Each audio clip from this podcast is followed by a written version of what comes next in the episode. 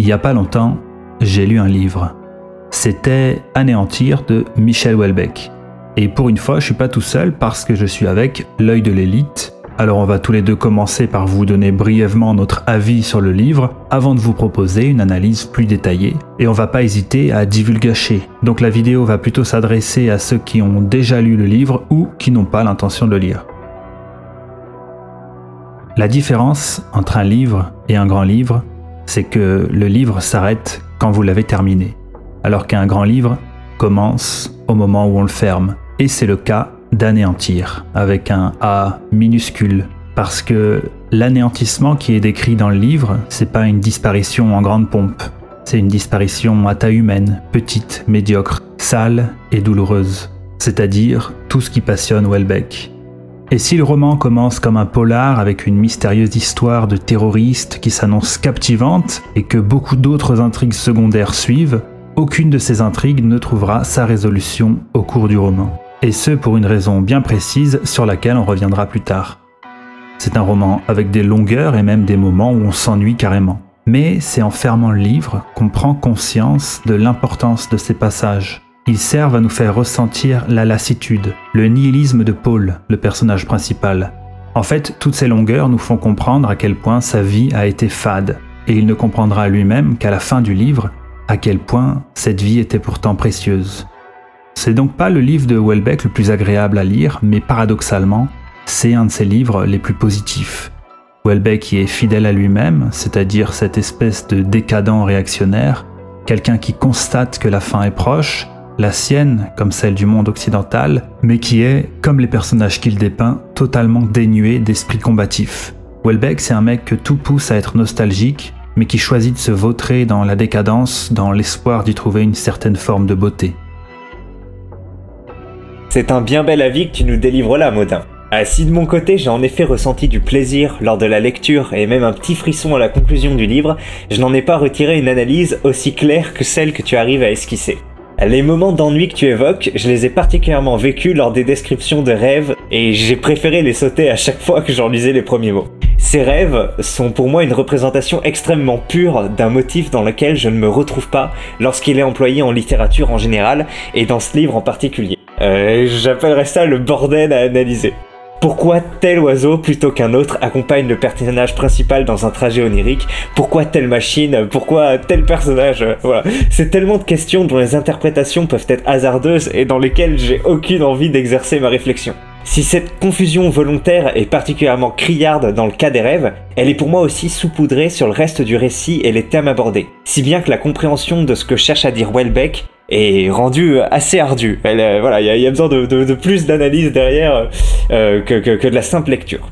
Là où Modin a peut-être apprécié certains passages ou sous-textes et y a trouvé matière à affûter la lame qui lui a permis de cisailler nettement la pensée de l'auteur, j'y ai plus rencontré des protubérances sur lesquelles ma compréhension de l'ensemble a buté. Néanmoins, j'ai trouvé le livre très plaisant et je me suis volontiers laissé porter par la valse qui a démarré avec fracas par des attentats numériques et s'est conclu dans la tendresse par un slow hospitalier et intime. L'histoire d'Anéantir se déroule dans un futur proche, en 2027. Macron a été réélu pour un deuxième mandat et on est à l'aube d'une nouvelle élection. Le candidat pour remplacer Macron, c'est Sarfati, un ancien comique recyclé en animateur télé, un personnage inspiré de Cyril Hanouna et il va se retrouver au second tour face à un nouveau candidat du RN qui a pris la place de Marine Le Pen.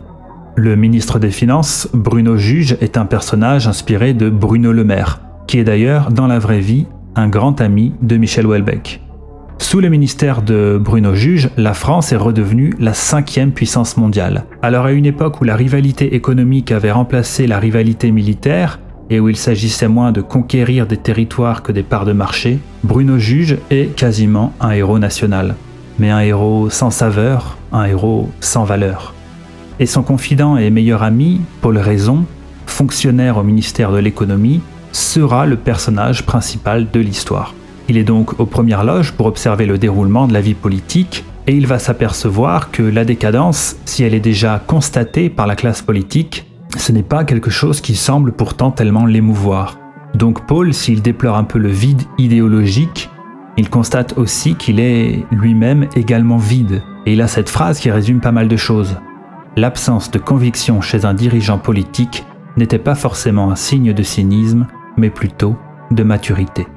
En clair, défendre une idéologie, avoir des valeurs du point de vue d'un homme politique actuel, c'est quasiment un enfantillage. Et Paul remarque aussi autre chose, c'est que la distorsion de plus en plus évidente entre les intentions des hommes politiques et les conséquences réelles de leurs actes lui apparaissait comme malsaine et même maléfique. La société, en tout cas, ne pouvait pas continuer à fonctionner sur ces bases. Alors finalement, même s'il est assez dévoué à son travail, il sait que tout ce qu'il entreprendra est vain parce qu'il sait que le système social qu'il tente tant bien que mal de maintenir est condamné. J'ai trouvé assez agréable cette balade sur le sommet de la politique française. On peut ressentir un petit décalage rigolo entre les responsabilités vertigineuses des protagonistes et la description somme toute banale de leur vie quotidienne, entre les discussions qui n'ont rien de spécial et les sandwichs triangles. J'ai néanmoins été un peu circonspect quant au récit que fait Welbeck de l'exercice réel de l'économie par le ministre. Il dit par exemple que tout le monde s'imagine que c'est l'Union européenne qui tire les ficelles. Pourtant, il n'est pas particulièrement bridé dans ses démarches. Enfin, il dit quelque chose de ce type, euh, comme quoi le voilà, l'Union européenne c'est pas si si un carcan si étouffant que ça. J'ai pas les propos exacts sous les yeux. J'avoue que ça m'a un peu étonné. On a récemment eu deux exemples montrant que la France n'était pas souveraine sur des questions économiques majeures. Par exemple, la taxation des multinationales ou le prix de l'énergie.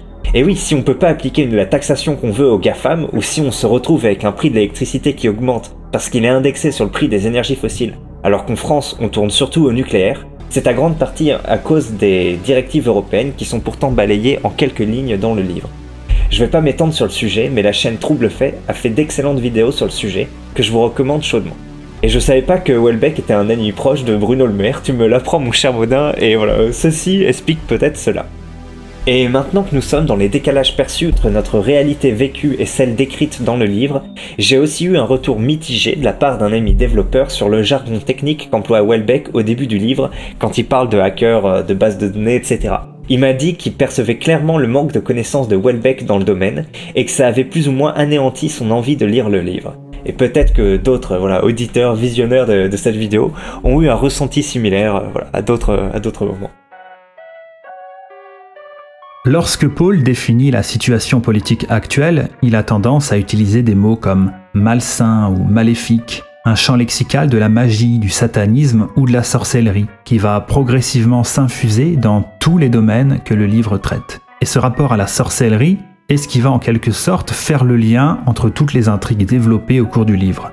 Au départ, Paul en entend parler un peu par hasard, puis il découvre un magazine qui s'appelle Sorcellerie Magazine, il va finalement découvrir que sa femme, Prudence, est une lectrice du magazine et qu'en plus, elle est devenue adepte de la Wicca, une religion païenne qui existe réellement et qui emprunte à la mythologie gréco-romaine et celtique notamment. Les Wiccans croient notamment en la réincarnation. Alors on a peut-être ici une des fameuses prédictions Welbeckiennes qui avait notamment anticipé le phénomène des incels avec extension du domaine de la lutte, les attentats islamistes avec soumission et les gilets jaunes avec sérotonine. Alors est-ce qu'on va assister à un renouveau du paganisme? Personnellement j'ai déjà l'impression que c'est le cas à petite échelle, mais qui sait, peut-être que ces mouvements vont prendre encore davantage d'importance dans les années à venir. Parce qu'après tout, on n'a toujours pas inventé mieux que la religion pour lutter contre le nihilisme. Et vu à quel point le christianisme a déçu, notamment avec les histoires de pédophilie dans l'Église et avec cette propagande antichrétienne permanente, peut-être que s'il y a un retour à la religion, il sera à chercher du côté du paganisme justement, d'un retour aux sources en quelque sorte. Voilà comment Welbeck décrit la Wicca. La Wicca est une religion joyeuse qui vient de notre parenté avec la nature. Elle illustre une union avec la déesse et le dieu, les énergies universelles qui ont créé tout ce qui existe. C'est une célébration enthousiaste de la vie. La Wicca a en plus la particularité de défendre la complémentarité des sexes. On n'est pas du tout sur une vision féministe. Pour Paul, il y a la volonté de se rattacher à une tradition magique, un besoin quasiment vital de réenchanter un monde qui se perd dans le néant. Mais ce qui semble être vraiment au cœur du livre, ce sont les attentats terroristes. Le livre s'ouvre sur une scène où des enquêteurs découvrent une vidéo diffusée sur Internet qui montre le ministre de l'économie, Bruno Juge, décapité. Ce sont des images de synthèse et c'est ultra réaliste. Plus tard, un porte-conteneur en Chine sera torpillé. L'attentat ne fera cependant aucune victime. Ensuite, ce sera au tour de Cryos, une entreprise danoise, leader mondial de la vente de sperme, qui sera incendiée et enfin, un bateau de migrants sera également torpillé, faisant cette fois-ci plus de 500 morts. Et au cours de l'enquête, on va se rendre compte que les terroristes utilisent beaucoup de références à la magie, à la sorcellerie, au satanisme et au paganisme, notamment en utilisant des symboles comme des pentacles ou des représentations de Baphomet. Baphomet qui serait d'ailleurs la déformation de Mahomet, le prophète de l'islam, ce qui ressemble quand même à une petite pique envoyée un peu discrètement par Welbeck. Et c'est en remarquant ça que les enquêteurs vont aller vers la piste des écologistes extrémistes, comme John Zerzan, Savistri Devi ou Kaczynski, qui sont tous des personnages réels. Leur but étant de détruire l'humanité. C'est le nihilisme poussé à l'extrême. Il faut détruire l'homme pour créer un monde meilleur. Welbeck va d'ailleurs rapprocher ces extrémistes de Rousseau, qu'il critique beaucoup dans le livre, à travers ses personnages. Il en fait d'ailleurs le seul responsable de la Révolution française. Et il fait de la Révolution française la responsable de la décadence. Rousseau est pour Welbeck ou du moins pour Bruno Juge, le dernier des connards, le pire des salauds. Et c'est cette volonté d'anéantissement du monde moderne qui va vraiment éclairer le propos du livre. On remarque que tout ce qui est visé par les terroristes est ce qui permet au monde occidental moderne de perdurer. Les migrants et le sperme congelé pour compenser le faible taux de natalité qui conduira inéluctablement à la disparition de l'homme occidental, la décapitation symbolique de Bruno Juge qui est celui qui a permis de relancer l'activité économique du pays et donc de prolonger la vie de celui-ci. Dans les deux cas, on obtenait le but recherché par le capitalisme, une augmentation lente mais continue de la population mondiale qui permettait de remplir les objectifs de croissance et d'assurer aux investissements un rendement convenable. J'ai été transporté par cette enquête qui sert au début de fil rouge au livre. Fil rouge qui sera finalement pas mal dégrossi par le métalleux de la DGSE qui arrive à la fois à trouver ce que sont les terroristes et à nous l'expliquer. Les thèmes des attentats et de la sorcellerie sont d'ailleurs pour moi à relier, car l'entité derrière ces agissements recherche, comme tu l'as dit, ce fameux anéantissement du modernisme qui est perçu comme un dévoiement de l'humanité. Ce mouvement en faveur d'une écologie fondamentale me rappelle une vidéo assez courte de Dirty Biology sur la chaîne du Vortex, qui s'appelait La pire erreur de l'humanité et qui mettait bien en exergue les inconvénients qu'avait apporté l'agriculture à cette même humanité. Si la cause soulevée par les terroristes welbeckiens vous titille, mais que vous n'avez pas le temps de lire les auteurs cités par Modin, cette vidéo fait office, je pense, d'une bonne introduction. Enfin, l'enquête comme les enjeux autour de ce terrorisme vont être magistralement balayés deux fois dans le livre. La première fois temporairement, lors de l'épisode de fin de vie du père, et la seconde fois définitivement lors du cancer de Paul. J'ai personnellement beaucoup apprécié que la vie intime des protagonistes expulse de manière irréversible cette enquête qui servait pourtant de base au récit. L'auteur nous a fait voyager d'un enjeu à un autre et j'ai trouvé ce voyage agréable. Même si, de ce que j'ai pu lire ça et là, beaucoup n'ont pas apprécié de pas connaître le fin mot de l'enquête. L'autre thème important dans le livre, c'est la famille. Elle sera d'ailleurs le lieu de pas mal d'intrigues secondaires parce que la famille de Paul va se retrouver autour de leur père qui est tombé dans le coma. Édouard Raison, le père de Paul, d'ailleurs le choix du nom Raison n'est certainement pas un hasard, c'est la mort pure et simple de la raison, le point de chute du cartésianisme, l'anéantissement de la raison. Le père de Paul est un homme qui a travaillé toute sa vie aux renseignements généraux et qui, contrairement à beaucoup de personnes du livre, semblait avoir trouvé un sens à sa vie. Il était fier de défendre son pays et de se sentir utile. Paul a donc un frère et une sœur. Cécile, qui est mariée à Hervé, elle est très catholique, et son mari est un ancien militant du bloc identitaire. C'est un couple très soudé qui vote Marine Le Pen et qui sont en gros l'archétype du couple un peu beauf de campagne. À l'opposé, on a Aurélien, son frère, qui est marié avec Indy, journaliste à Paris, et qui va d'ailleurs quitter son journal parce qu'elle en avait marre des éditos de Zemmour. Là, on est plutôt sur le couple bobo parisien de base, féministe, homme soja. D'ailleurs, Indy et Aurélien ont un fils, mais il a été conçu par Indy seul avec un donneur de sperme noir américain. On apprendra plus tard qu'Aurélien n'était pas stérile et qu'il y avait dans ce geste une volonté d'humiliation. D'ailleurs, le fils s'appelle Godefroy, ce qui ressemble également à une blague ou une volonté d'humiliation de la part d'Indy. Aurélien demandera plus tard le divorce et rencontrera Marise, qui est d'ailleurs ironiquement une femme noire. Aurélien finira par se suicider à cause d'un article que sa femme écrira dans un journal, et on se rend compte qu'Aurélien préférait s'enfuir dans un monde imaginaire et était totalement inapte à affronter la réalité. Joli résumé, Maudin. Tu n'as d'ailleurs pas parlé de la mère morte de Paul, dont on entend peu parler et plutôt en mal, vu qu'elle est présentée comme une artiste égoïste. On voit d'ailleurs que les trois enfants du couple se réfugient assez allègrement dans l'imaginaire pour Aurélien, la religion pour Cécile et le travail pour Paul. Il y a peut-être là un signal de Welbeck au niveau de l'importance du rôle maternel dans la construction d'une vie équilibrée.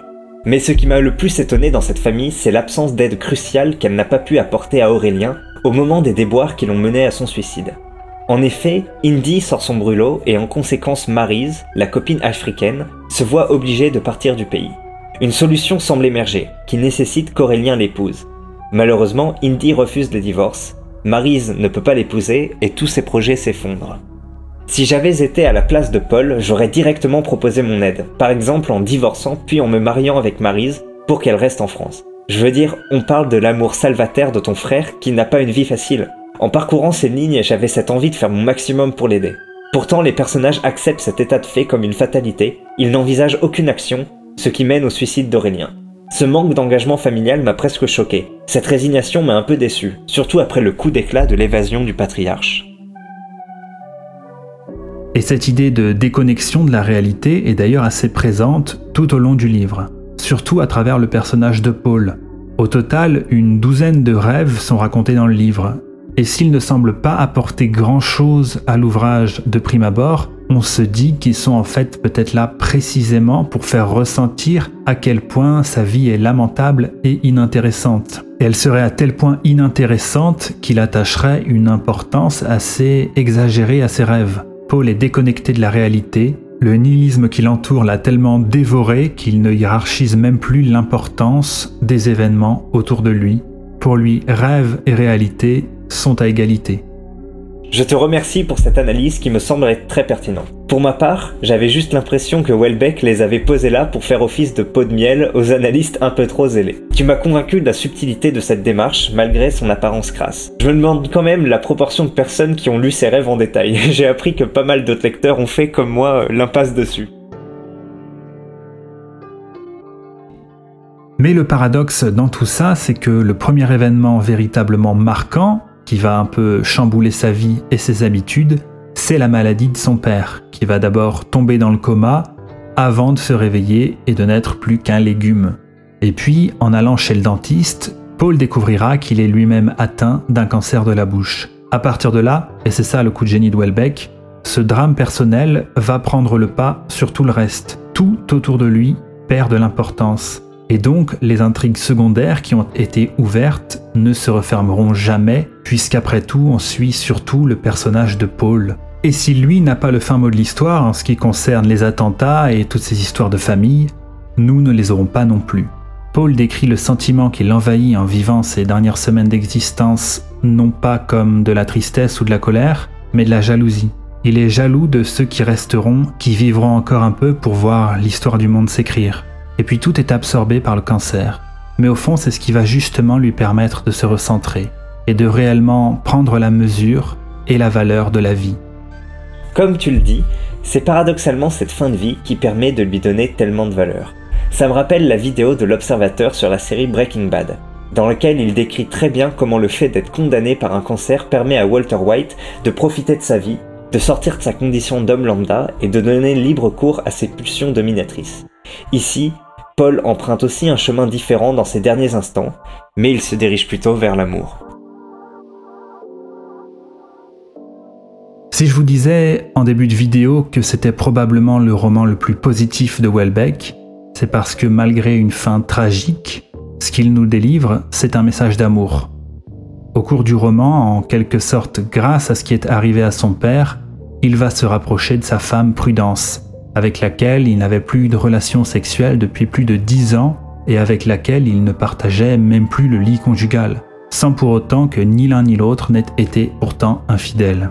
Welbeck définit ces personnages, pour les prudences, comme des asexuels.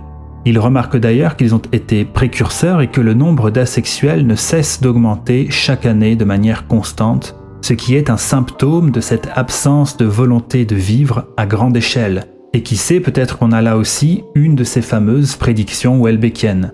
Paul et Prudence, c'est un couple qui a profité du confort moderne, mais ce confort moderne a fini par remplacer chez eux la recherche de sens. D'ailleurs, Welbeck dit à un moment Une amélioration des conditions de vie va souvent de pair avec une détérioration des raisons de vivre, et en particulier de vivre ensemble. Mais le principal constat de Welbeck, c'est que malgré tout, le couple, la famille, reste dans le monde moderne un modèle indépassable. Et là je cite le texte. Famille et conjugalité, tels étaient les deux pôles résiduels autour desquels s'organisait la vie des derniers occidentaux en cette première moitié du XXIe siècle. D'autres formules avaient été envisagées en vain par des gens qui avaient eu le mérite de pressentir l'usure des formes traditionnelles, sans pour autant parvenir à en concevoir de nouvelles, et dont le rôle historique avait donc été entièrement négatif. La doxa libérale persistait à ignorer le problème, tout empli de sa croyance naïve que l'appât du gain pouvait se substituer à toute autre motivation humaine et pouvait à lui seul fournir l'énergie mentale nécessaire au maintien d'une organisation sociale complexe. De toute évidence, c'était faux, et il paraissait évident à Paul que l'ensemble du système allait s'effondrer. Ce vide, cette incapacité à trouver un sens à sa vie, à la vie, va finalement se combler durant ces dernières semaines d'existence.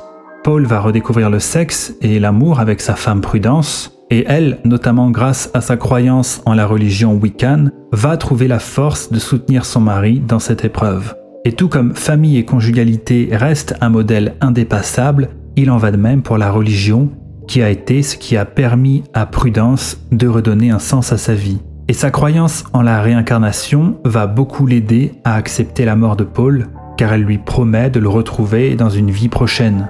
Prudence fait vraiment figure de femme héroïque, exemplaire, quasiment une sainte hein, pendant toute cette épreuve. Et d'ailleurs, l'épreuve en question ne se termine en réalité jamais, parce que le livre se termine avant la mort de Paul. Et ça aussi, de la part de Welbeck, c'est un coup de maître. Quand un proche souffre et qu'il est condamné, on dit souvent que sa mort est ressentie comme un soulagement. Ici, on n'a pas le soulagement. La tension n'est pas résolue. On reste dans l'attente. Mais Paul vit paradoxalement les plus beaux et les plus intenses moments de sa vie. Et Welbeck, en ne le faisant pas mourir, fige son bonheur pour toujours. Et il laisse le lecteur avec ce sentiment d'intensité. Et cette réponse beaucoup trop naïve et indépassable pour être exprimée clairement, qui est que, contre le nihilisme, on n'a encore rien trouvé de mieux que l'amour.